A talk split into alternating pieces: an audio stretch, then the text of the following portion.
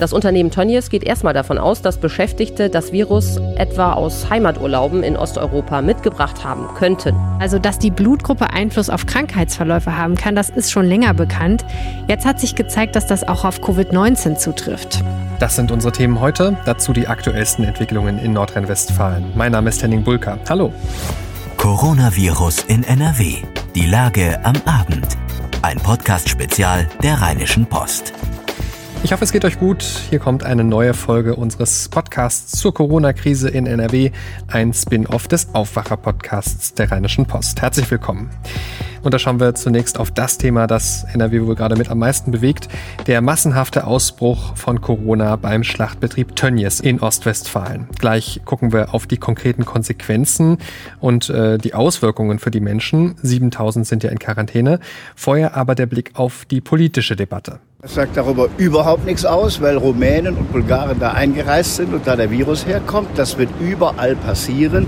Wir haben in ganz Deutschland ähnliche äh, Regelungen. Wir haben einen Spargelhof in Bayern vor ein paar Wochen gehabt. Wir haben äh, den Fall in Coesfeld gehabt. Das hat nichts mit Lockerungen zu tun, sondern mit der Unterbringung von Menschen in Unterkünften und Arbeitsbedingungen in Betrieben. Das sagt darüber überhaupt nichts aus, weil Rumänen und Bulgaren da eingereist sind und da der Virus herkommt. Das wird überall passieren sagte Ministerpräsident Armin Laschet gestern über den Corona-Ausbruch bei Tönnies, vermutlich etwas unbedacht. Eine kurze Äußerung, die aber für massive Kritik gesorgt hat. Der Fraktionschef der SPD im NRW-Landtag, Thomas Kutschaty, hatte eine Entschuldigung von Laschet gefordert. Auch die Vizevorsitzende der SPD-Bundestagsfraktion, Katja Mast, sagte, wir reden über sehr hart arbeitende Menschen, die jetzt zu Hunderten krank sind. Um sie geht es, egal woher sie kommen.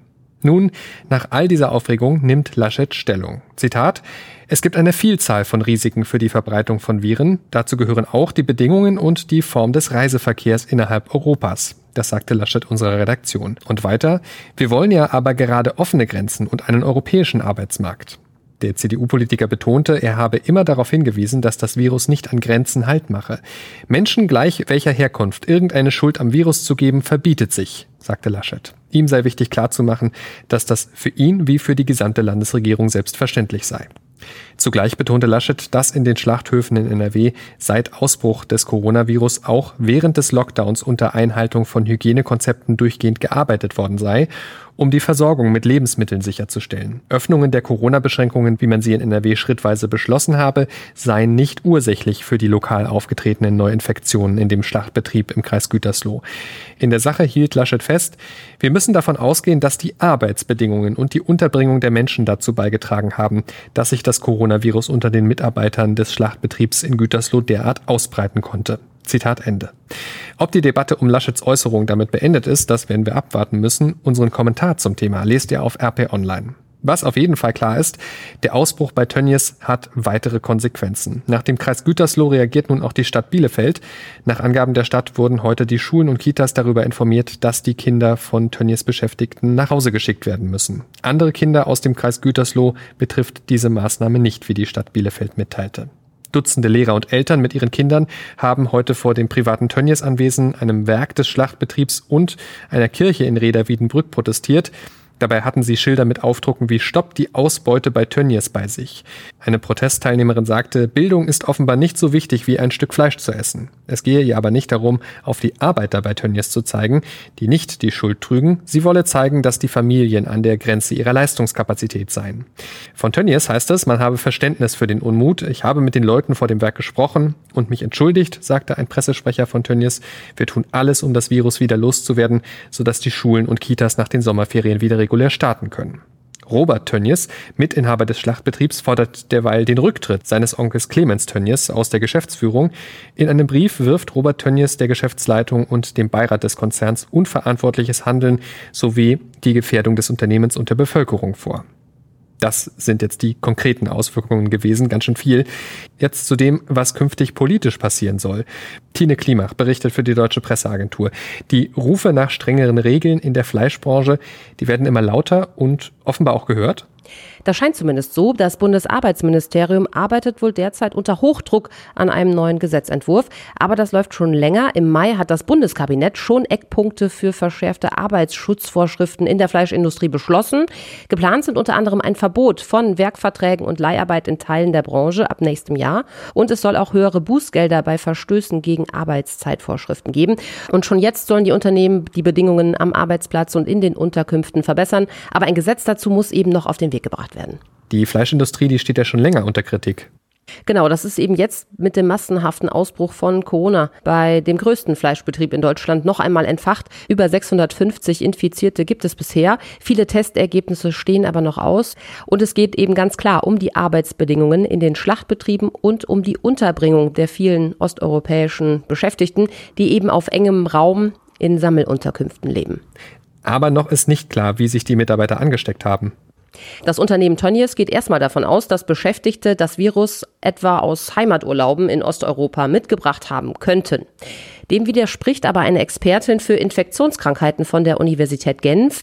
Das ist extrem unwahrscheinlich, dass Hunderte von Corona-Fällen auf Familienbesuche an einem Wochenende zurückgehen, sagt Isabella Eckerle, denn die Inkubationszeit beträgt meistens fünf Tage, sodass ein Wochenendbesuch kaum so eine große Anzahl an Personen erklären kann.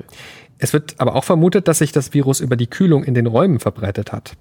Genau, ein weiterer Faktor für die Verbreitung soll laut Tönnies die kalten Temperaturen in den Zerlegebereichen sein. Klar ist, Temperatur und Luftfeuchtigkeit haben Einfluss darauf, wie rasch Tröpfchen verdunsten. Zudem wird das Coronavirus nach derzeitigem Kenntnisstand auch über Aerosole, also winzige Tröpfchenkerne aus Flüssigkeit und Partikeln, wie eben so ein Virus, übertragen. Wie infektiös die Kühlhausbedingungen sind, lässt sich aber noch nicht genau sagen. Tine Klimach, vielen Dank. Gleich sprechen wir hier noch darüber, welche Auswirkungen die Blutgruppe möglicherweise darauf hat, wie schwer Covid-19 verläuft. Vorher aber der Blick auf die Nachrichten. Das ist die Lage am Donnerstag, dem 18. Juni 2020 um 16 Uhr. In Nordrhein-Westfalen gibt es mit Stand Mitternacht 39.777 bestätigte Fälle. 36.691 Menschen sind wieder genesen. Damit sind gut 92 Prozent aller bislang erfassten Infizierten in NRW wieder gesund. 1.658 Menschen sind bislang in Nordrhein-Westfalen an den Folgen einer Covid-19-Erkrankung gestorben. Somit endet einer von 24 bestätigten Infektionsfällen in Nordrhein-Westfalen zurzeit tödlich. Die aktuellen Zahlen auch für eure Stadt oder euren Kreis findet ihr auch immer auf RP Online. Wie geht es mit dem Schulbetrieb nach den Sommerferien weiter? Darüber beraten seit heute 14 Uhr die Kultusminister der Bundesländer. Nach den Sommerferien soll ja wieder der Regelbetrieb aufgenommen werden. Darauf haben sich gestern Kanzlerin Merkel und die Ministerpräsidenten geeinigt. Die Frage ist, wie? Unklar ist zum Beispiel, wie Abstands- und Hygieneregeln eingehalten werden sollen. Hier wird zum Beispiel über die Klassengrößen diskutiert. Ebenfalls ein Problem der Lehrermangel. Ein gewisser Prozentsatz der Lehrer, Schätzungen liegen bei 10 bis 20 Prozent, könnten ausfallen, weil sie zur Risikogruppe gehören. Wenn es ein Ergebnis gibt der Beratungen, dann erfahrt ihr es natürlich auf RP Online. Die Pandemie zeigt uns, unser Europa ist verwundbar. Und deswegen sage ich aus voller Überzeugung, noch nie waren Zusammenhalt und Solidarität in Europa so wichtig wie heute. Bundeskanzlerin Angela Merkel war das heute im Bundestag bei ihrer Regierungserklärung, denn Deutschland übernimmt am 1. Juli für ein halbes Jahr die Ratspräsidentschaft der EU. Im Zentrum dann notgedrungen die Corona-Pandemie. Merkel will Deutschlands Ratspräsidentschaft dafür nutzen, um Europa gestärkt aus der Krise zu führen, sagte sie heute. Es sei die größte Herausforderung für die Europäische Union in der Geschichte. Jetzt sei die Zeit für wichtige Reformen. Aber wir müssen auch zugeben, die Pandemie hat offengelegt, wie fragil das europäische Projekt noch ist. Die ersten Reflexe, auch unsere eigenen, waren eher national und nicht durchgehend europäisch. Das war, so gut manche Gründe dafür auch gewesen sein mögen, vor allem unvernünftig. Die Kanzlerin verteidigte auch den geplanten milliardenschweren EU-Wiederaufbaufonds zur Bewältigung der Folgen der Krise als Mittel gegen Radikale und Spaltung in Europa. FDP-Chef Christian Lindner mahnte konkrete Strukturreformen beim Wiederaufbau an. Das Geld darf nicht eingesetzt werden, um Strukturdefizite erneut mit Geld zuzuschütten, sagte er. Die Grünen forderten die Kanzlerin auf, in der EU-Ratspräsidentschaft den Klimaschutz in den Vordergrund zu stellen. Wann können die Zuschauer zurück in die Stadien? Eine Entscheidung über den Zeitpunkt ist noch nicht gefallen. Das hat Hessens Ministerpräsident Volker Bouffier gesagt. Es müsse ein bundesweit einheitliches Vorgehen in der Frage geben. Dazu sei ein Konzept des Deutschen Fußballbundes oder der Deutschen Fußballliga notwendig. Bis dahin gelte die Regelung, dass Großveranstaltungen, bei denen eine Kontaktverfolgung und die Einhaltung von Hygieneregelungen nicht möglich ist, wegen der Corona-Pandemie noch bis mindestens Ende Oktober verboten bleiben. In Dortmund werden jetzt Wärmebildkameras als mögliches Instrument getestet, um künftig möglicherweise wieder Zuschauer auf die Tribünen zu lassen. Nordrhein-Westfalen lässt Kita-Leitungen und Erzieher zum Thema Corona befragen. So will das Land herausfinden, ob die Arbeitsschutz- und Hygienemaßnahmen in den Einrichtungen greifen oder ergänzt werden müssen. Das erklärte das Familienministerium in NRW. Zudem soll die Studie zeigen, ob die neuen Regeln die Arbeitsbedingungen verändern und Mitarbeiter belasten. Das Fachpersonal soll in drei Phasen von Juni bis März befragt werden. Die Teilnahme sei freiwillig, so das Ministerium. Ein Zwischenergebnis will es bis Jahresende und den Abschlussbericht dann im Sommer nächstes Jahr vorlegen. Die Pandemie hat in NRW für einen historischen Umsatzeinbruch bei Hotels, Pensionen und in der Gastronomie gesorgt. Die Umsätze im NRW-Gastgewerbe haben sich gegenüber dem Vorjahr um fast 71 Prozent verringert. Das hat das Statistische Landesamt mitgeteilt. Besonders hart getroffen waren Hotels, mit mehr als 90 Prozent Rückgang und die Gastronomie, die vom Ausschank geprägt ist, etwa Kneipen und Bars. Dort gingen die Umsätze um rund 78 Prozent zurück. Schon wieder ein Corona-Ausbruch in Göttingen. In einem Hochhaus in Göttingen hat es rund 100 Neuinfektionen gegeben. Der Gebäudekomplex ist daraufhin vollständig unter Quarantäne gestellt worden. Von der Entscheidung sind knapp 700 Bewohner getroffen. Mit der Maßnahme sollen die Übertragungswege des Virus unterbrochen werden, weil die Behörden davon ausgehen, dass es eine hohe Zahl an Kontaktpersonen ersten Grades in dem Wohnkomplex gibt. Ob der neue Fall die Rücknahme weiterer Lockerungen in Göttingen nach sich zieht, wurde zunächst nicht bekannt. Schon im Mai war es in Göttingen zu einem Ausbruch gekommen. In einem 18-geschossigen Hochhauskomplex nach Darstellung der Stadtverwaltung hatten dort Mitglieder mehrerer Familien bei privaten Feiern die Hygiene- und Abstandsregeln verletzt. 140 Kilo schwer und mannshoch. Ein ferngesteuerter Roboter fährt am Düsseldorfer Flughafen jetzt durch das Terminal, um mit ultraviolettem Licht das Virus zu bekämpfen. Normalerweise kommt der UV-Desinfektionsroboter bei der Desinfektion von Räumlichkeiten in Krankenhäusern, Kliniken, Arztpraxen und Laboren zum Einsatz, hieß es vom Flughafen. Der Einsatz jetzt sei zunächst als Test gedacht. Der Roboter könnte eine effektive Ergänzung zur herkömmlichen Reinigungsleistung Leistung an stark frequentierten Stellen im Terminal sein, erklärte der Flughafen. Kennt ihr eure Blutgruppe? Diese Information ist gerade etwas interessanter geworden, denn Forscher haben herausgefunden, je nach Blutgruppe erkranken Menschen unter Umständen schwerer oder weniger schwer an Covid-19. Helene Pawlitzki aus dem Aufwacherteam. Welche Blutgruppe hast du denn? Ja, Henning, als ich den Artikel unseres Kollegen Wolfram Görz dazu gelesen habe, habe ich direkt mal nachgeschaut. Das Ergebnis ist null positiv. Und was sagt uns das jetzt über dein Corona-Risiko? dass es nicht ganz so schlimm für mich sein könnte, an Covid-19 zu erkranken wie für andere Menschen, nämlich die mit Blutgruppe A, was die meisten Leute in Deutschland sind. Wieso? Ja, also dass die Blutgruppe Einfluss auf Krankheitsverläufe haben kann, das ist schon länger bekannt. Jetzt hat sich gezeigt, dass das auch auf Covid-19 zutrifft. Ein Forscherteam aus Deutschland und Norwegen hat berichtet gerade im New England Journal of Medicine, dass Menschen mit Blutgruppe A ein um knapp 50 Prozent höheres Risiko für einen schweren Infektionsverlauf haben als solche mit anderen Blutgruppen. Und Menschen mit Blutgruppe 0 haben der Studie zufolge ein um etwa 50 Prozent geringeres Risiko für eine wirklich ernste Covid-19-Erkrankung. Wie haben die Forscher das herausgefunden? Sie haben Blutproben von mehr als 1600 Covid-Kranken aus Italien und Spanien analysiert und dann haben sie sich noch Blutproben von 2200 zufällig ausgewählten Menschen aus den gleichen Ländern angeschaut, die nicht erkrankt waren. Und genau genommen haben sie sich die Gene angeschaut.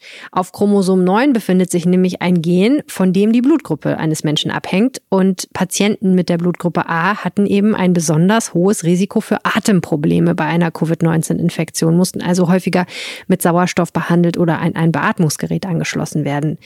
Nur warum das jetzt so ist, das wissen die Forscher tatsächlich noch nicht. Sie vermuten, dass es was damit zu tun hat, wie anfällig unser Körper für Entzündungen ist.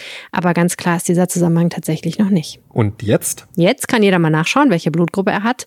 Zum Beispiel im Impfpass oder noch besser natürlich im Blutspendepass. Ne? Man soll ja ordentlich Blutspenden gehen.